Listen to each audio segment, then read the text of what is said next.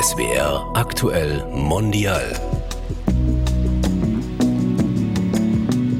Hallo bei SWR Aktuell Mondial. Ich heiße Junaid Özadale. Und ich bin Susanne Babila. Und das ist die vierte und letzte Folge unserer Podcast-Reihe Krisenfest und erfolgreich in Deutschland. Wir haben uns mit Menschen im Südwesten Deutschlands getroffen, die in Krisenländern geboren und aufgewachsen sind. Und wir wollten von ihnen wissen, wie sie hier leben und wie sie mit Krisen und Konflikten umgehen und welche Erfahrungen sie aus ihrer alten Heimat mitgebracht haben. Mein Papa war Lehrer. Äh, ich sage immer mein größter Vorbild. In der Gemeinde, in der Stadt, wo wir gewohnt haben, war er überall aktiv. Chorleitung, Kirchenleitung, Messdiener und im Gemeinderat aktiv, überall. Und er hat immer gesagt, wir sind große Menschen in der Welt nicht dadurch, dass wir viel besitzen, sondern dadurch, dass wir die Welt viel gegeben haben. Dr. Joy Alemasum hat in Deutschland studiert, gilt als Expertin in Sachen Entwicklungszusammenarbeit und ist Bürgermeister in Heubach in Nordwürttemberg. Er kommt aus Kamerun in Südwestafrika. Aus einem anderen krisengeschüttelten Land im südlichen Afrika kommt Phoenicia Sabeta. Und dort in Simbabwe herrscht Armut und Perspektivelosigkeit. Dem Thema Krise ist eine Zeit, wo Ach, ich kriege schon die, die Tränen in den Augen. Sorry. Zum Beispiel bei meinen Eltern, dass die sehen, es gibt keine Perspektive in unserem Land. Es ist nicht auf unsere eigene Interesse, unsere Tochter wegzuschicken, aber als Mutter, als Vater machen wir eine schwere Entscheidung. Ein Kind mit 18 Jahren, wir wissen nicht, wo wir das Kind hinschicken, aber wir denken, es ist besser als hier. Die Mitdreißigerin lebt heute in Riegeln am Kaiserstuhl. Sie hat Betriebswirtschaftslehre in Villingen-Schwenningen studiert. Ja, Tschünet, und wir waren ja auch in Heidelberg. Dort haben wir mit Dr. Boniface Mabanza gesprochen. Von ihm wollten wir wissen, wie die Krise in der einen Welt zusammenhängt mit dem Wohlstand der anderen. Eine der größten Anwendungen von Platin ist die Produktion von Katalysatoren. Und Katalysatoren haben wir in allen Autos. Und wenn wir in diesen Autos sitzen, haben wir das Gefühl, wir haben gute Autos, die umwelt- und klimafreundlich sind. Aber in Südafrika, wo Platin abgebaut wird für diese Katalysatoren, leiden Menschen an Tuberkulose. Ja, Dr. Boniface Mabanza ist in der Demokratischen Republik Kongo geboren und aufgewachsen. Ein reiches Land, in dem aber die meisten Menschen bitterarm sind und im Nordosten des Landes seit Jahrzehnten Krieg herrscht. Dr. Boniface Mabanza ist Theologe, Literaturwissenschaftler und Philosoph und arbeitet seit 15 Jahren als Koordinator der kirchlichen Arbeitsstelle Südliches Afrika, kurz CASA. Was das genau heißt und was er dort macht, das haben wir ihn gefragt und an seinem Arbeitsort im Welthaus in Heidelberg besucht. Im zweiten Stock hieß es. Und dort ist dann ah. die kirchliche Arbeitsstelle Südliches ah, Afrika. Ja. Hier sind wir jetzt, richtig. Dann gehen wir mal rein. Genau. Richtig, das, das ist ja wie eine Bibliothek. So viele Bücher. Ja. Und jetzt klopfen wir mal. Klopfen wir mal. Büro von Boniface Mbanza. Hallo. Guten Tag, willkommen ins Welthaus Heidelberg und äh, willkommen bei der Werkstatt Ökonomie und bei der kirchlichen Arbeitsstelle Südliches Afrika. Ja. Sind Sie so ein Gemeinschaftsbüro? Ja, das ist eine Bürogemeinschaft, entstanden 2012 mit Organisationen aus dem Umweltbereich, aus Entwicklungspolitik und aus Bürgerorganisationen. Kannst du das ein bisschen angucken hier? Genau. Genau, gerne. Das kann ich Ihnen äh, zeigen. Also was uns gleich aufgefallen ist, ne, Schöne? Jede Menge Bücher. Jede Menge Bücher. Das ist eine, eine Bibliothek hier. Ja. das ist in der Tat eine Bibliothek. Diese Bücher, darf ich die mir ausleihen? Das ist eigentlich das Anliegen, dass Wissen aus dem südlichen Afrika, aber auch aus anderen Teilen der Welt sichtbar gemacht wird hier. Wir arbeiten daran, eine Finanzierung zu mobilisieren, damit die Bibliothek online zugänglich sein kann. Eine Frage. Ja. Dürfen wir uns duzen? Gerne. Gerne. Susanne? Junaid. Boniface.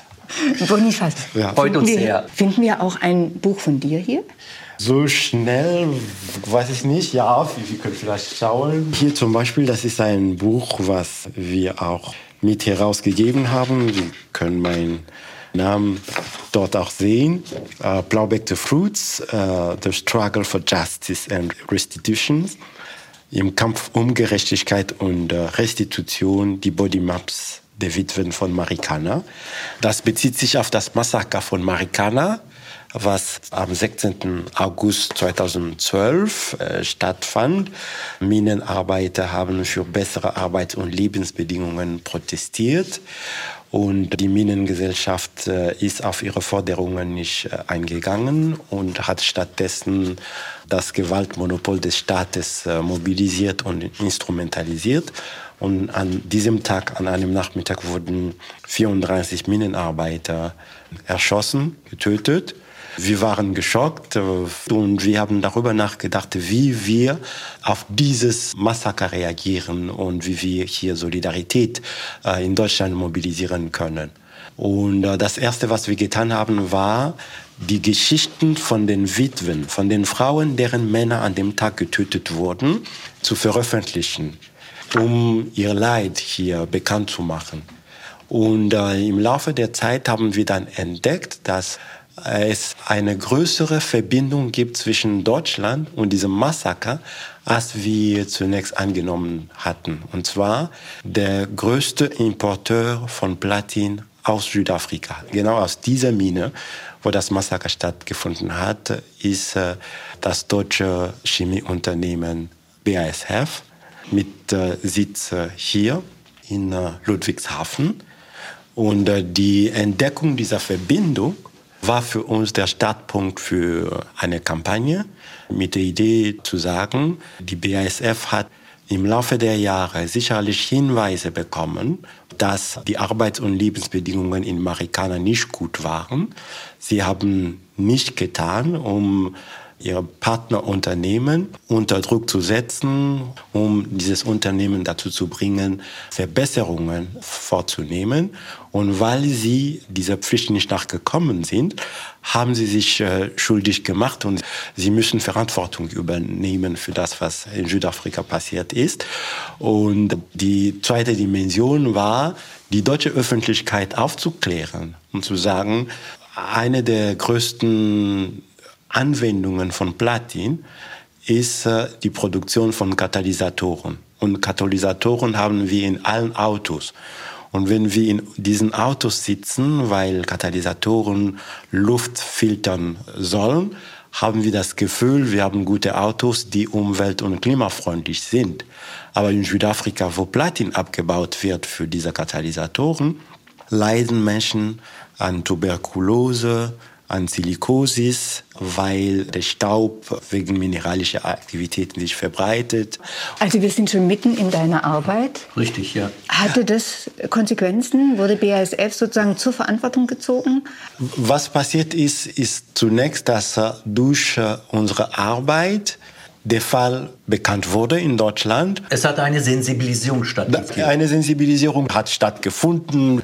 Das nächste, was wir erreicht haben, ist, dass in Deutschland eine Initiative entstanden ist für ein Lieferkettengesetz. Der Fall Marikana wurde aufgenommen als eine von fünf Fällen, anhand derer zivilgesellschaftliche Organisationen deutlich gemacht haben, Moment mal, wir haben T-Shirts, die wir billig kaufen können. Das hat einen Preis und der Preis wird in Bangladesch bezahlt. Das gleiche auch im Blick auf äh, Südafrika. Wir haben diese Katalysatoren. 80 Prozent der weltweiten Plattenproduktion kommt aus Südafrika. Für das, was wir an Gewinnen haben, gibt es auch einen Preis und der wird von Menschen in Südafrika bezahlt. Und BASF? Haben Sie zum Beispiel die Witwen entschädigt und sich darum gekümmert, dass die Bedingungen besser sind? Nee, eine Entschädigung direkt durch die BASF hat nicht stattgefunden und diese Verantwortung weiß die BASF sowieso von sich. Aber wir sind seit 2015 immer präsent bei den Aktionärsversammlungen der BASF. Ja, im Welthaus Heidelberg haben wir mit Boniface Mabanza viel gelernt über die Zusammenhänge von Wohlstand und Reichtum in einer globalen Welt. Finisia Sabetas Eltern hat die Armut in ihrem Land veranlasst, sie nach Europa zu schicken. Davon hat sie uns erzählt, als wir mit ihr gesprochen haben und über ihr Leben hier in Deutschland. Finisia, du hast Betriebswirtschaft studiert und arbeitest als Programmkoordinatorin im Logistikbereich. Ja. War das dein Traumberuf? Ja, das war mein Traumberuf, äh, nach meinem Studium als Projektmanagerin zu arbeiten. Was gefällt dir denn an diesem Beruf besonders? Ich wusste, man hat immer an unterschiedlichen Tagen unterschiedliche Themen am Tisch. Und das ist für mich etwas, was an die Arbeit reizt. Also du bist flexibel. Genau, ich bin sehr flexibel, ja. Du lebst seit 2009 in Deutschland. Ähm, warum bist du damals nach Deutschland gekommen? Ja, ich bin direkt nach der Abitur, frisch mit 18 Jahren nach Deutschland gekommen, zunächst aus Au-pair-Mädchen. Damals in unser Land, es gab nicht so viele Perspektive, also in diesem Zeitpunkt war es schwierig, weitere Perspektive zu bekommen in Bezug auf äh, Stellen oder Jobs. Sogar mein Vater war ein perfektes Beispiel. Damals, in 2009, hat er eine feste Stelle gehabt, hat seine Arbeit äh, verloren durch diese Krise, die, die wir damals hatten. Und meine Eltern haben sich entschlossen, dass ihre Tochter nach ähm, Deutschland gehen, um eine neue Kultur kennenzulernen, aber auch nach weiteren Möglichkeiten oder Perspektive zu schauen. Zum Studieren braucht man natürlich deutsche Sprachkenntnisse, wie das so schön heißt. Konntest du schon damals Deutsch? Nein, deswegen habe ich mich nur für internationale ähm, Studienplätze beworben. Es war mir klar, ich möchte keine Zeit mehr investieren, indem ich weiter die deutsche Sprache lerne, wenn man das so sagen kann. Ich möchte wirklich noch studieren und dann meinen Job bekommen und dann auch meine Eltern wieder unterstützen, die Geld wieder nach Hause zu schicken. Das war der Plan. Das heißt also, du als Kind von Eltern, die in Simbabwe leben, hast natürlich eine ganz andere Idee von Verantwortung gegenüber deiner Familie. Das heißt, das Studium muss schnell mhm durchgezogen werden, um dann Geld zu verdienen und eben auch die Familie zu versorgen. Genau. Finicia, du sprichst ja jetzt fantastisch Deutsch, muss ich sagen. In der Tat. Du hast wahrscheinlich damit gerechnet, dass du gar nicht unbedingt in Deutschland bleibst, oder? Wenn du einen internationalen Studiengang gemacht hast. Also da könnte man ja auch Englisch nach USA, nach Kanada. Oder was war da so dein ja. Traum? Also mein Traum, ich wollte Jura studieren, tatsächlich in, in Südafrika. Aber meine Eltern, die haben gemeint, ja, das sind keine weitere Perspektive dort. Besser, man geht nach Europa. Und nach dem Studium habe ich nicht gedacht, ich bleibe in Deutschland. Aber ja, Deutschland hat mir gut gefallen. Nach dem Studium, du bist ja hier. Fühlt sich langsam, langsam wie die Heimat damals. Ja.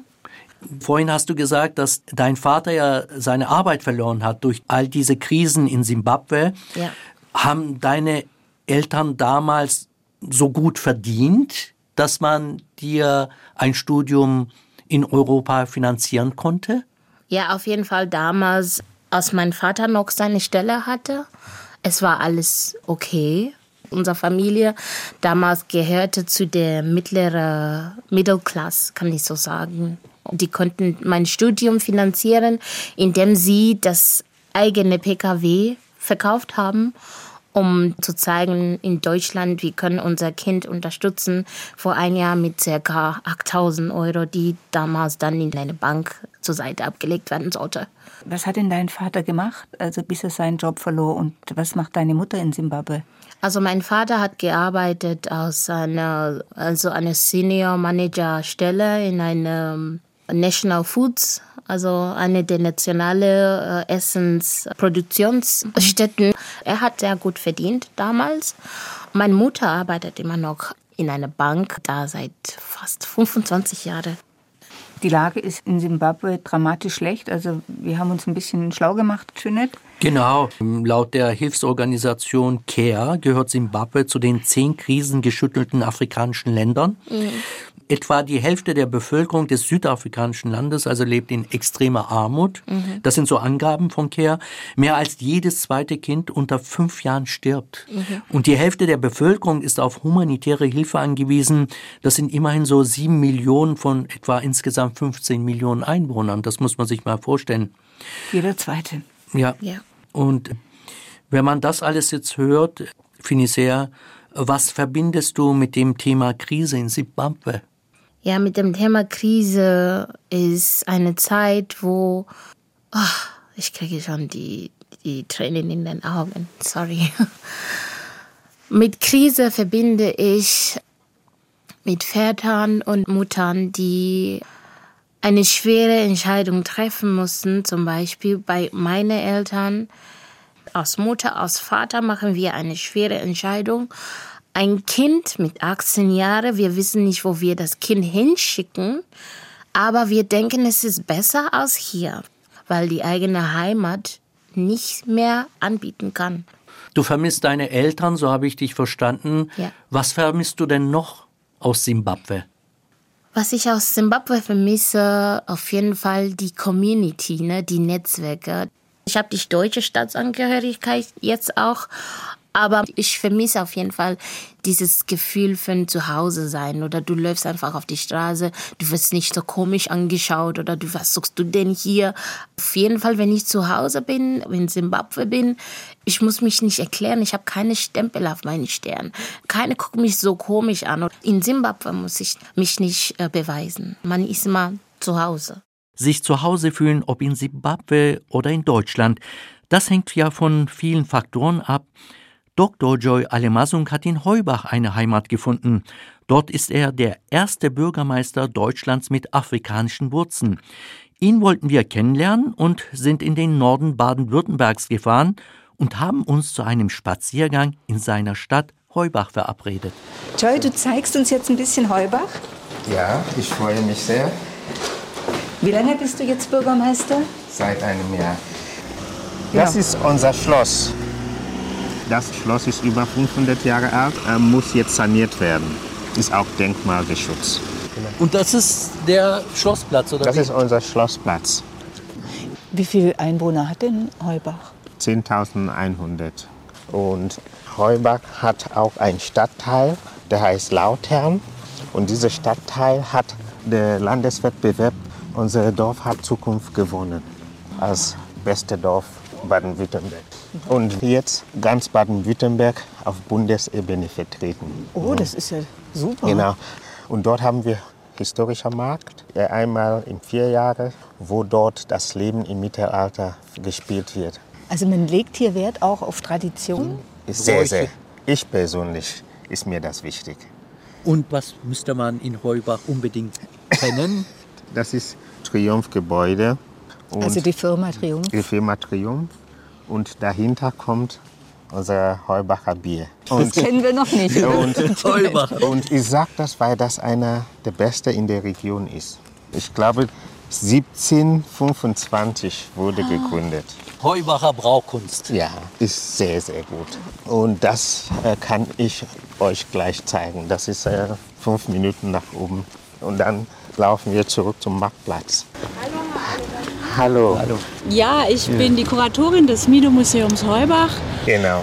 Und, Und Mido-Museum gibt es zwei in der Welt, wenn ich mich nicht irre. Hat ja. mit der Geschichte der Firmengründung in Heubach in der Region zu tun, weil Triumph ist hier gestartet. Und es ist wichtig, dass darüber bekannt wird. Joy Alemasung ist ja seit einem Jahr da, hat kamerunische Wurzeln. Bringt er da für Sie auch ganz neue Perspektiven ein? Was Herr Alemazung einbringt, ist, dass er sagt, wir müssen schauen, dass wir viele Menschen ansprechen, dass wir das zu einem Ort machen in der Stadt. Da sind wir auf einer Linie und da fühle ich mich von Ihnen sehr bestärkt. Und Textil ist zweiter Aspekt. Wir werden eine Ausstellung haben, in der es um die Wertigkeit von Textilien geht. Und da sind wir, glaube ich, auch einer Meinung. Und da kommen die afrikanischen Wurzeln sicher auch zum Tragen. Denn wir wissen, was wir in Europa mit unseren Textilien machen und was wir anderen Ländern damit antun. Und wir müssen umdenken. Und das wollen wir auch in der Ausstellung zeigen, die im Mido Museum zu sehen ist. Genau. das Thema Nachhaltigkeit, das globale Zusammenhänge verstehen, dass mein Handeln hier das Leben von Menschen andere Teile der Welt beeinflussen. Wie konsumiere ich, was konsumiere ich? Und das wollen wir auch im Zusammenhang mit einem Ort so fortsetzen, dass wir die Menschen hier mitnehmen, dass sie das auch verstehen. Sag mal, wenn wir uns so hier umschauen, also das ist ja grün, hügelig. In Kamerun gibt es da so Parallelen? Ja, da erinnert mich Heubach an den Ort, wo ich geboren bin. Ich habe in Limbe gewohnt. Ich bin dort aufgewachsen, in die Schule gegangen. Und das Schönste daran ist, hinter unserem Haus habe ich auf den höchsten Berg Westafrika mit über 4000 Meter geschaut und vor mir der Atlantische Ozean. Wow.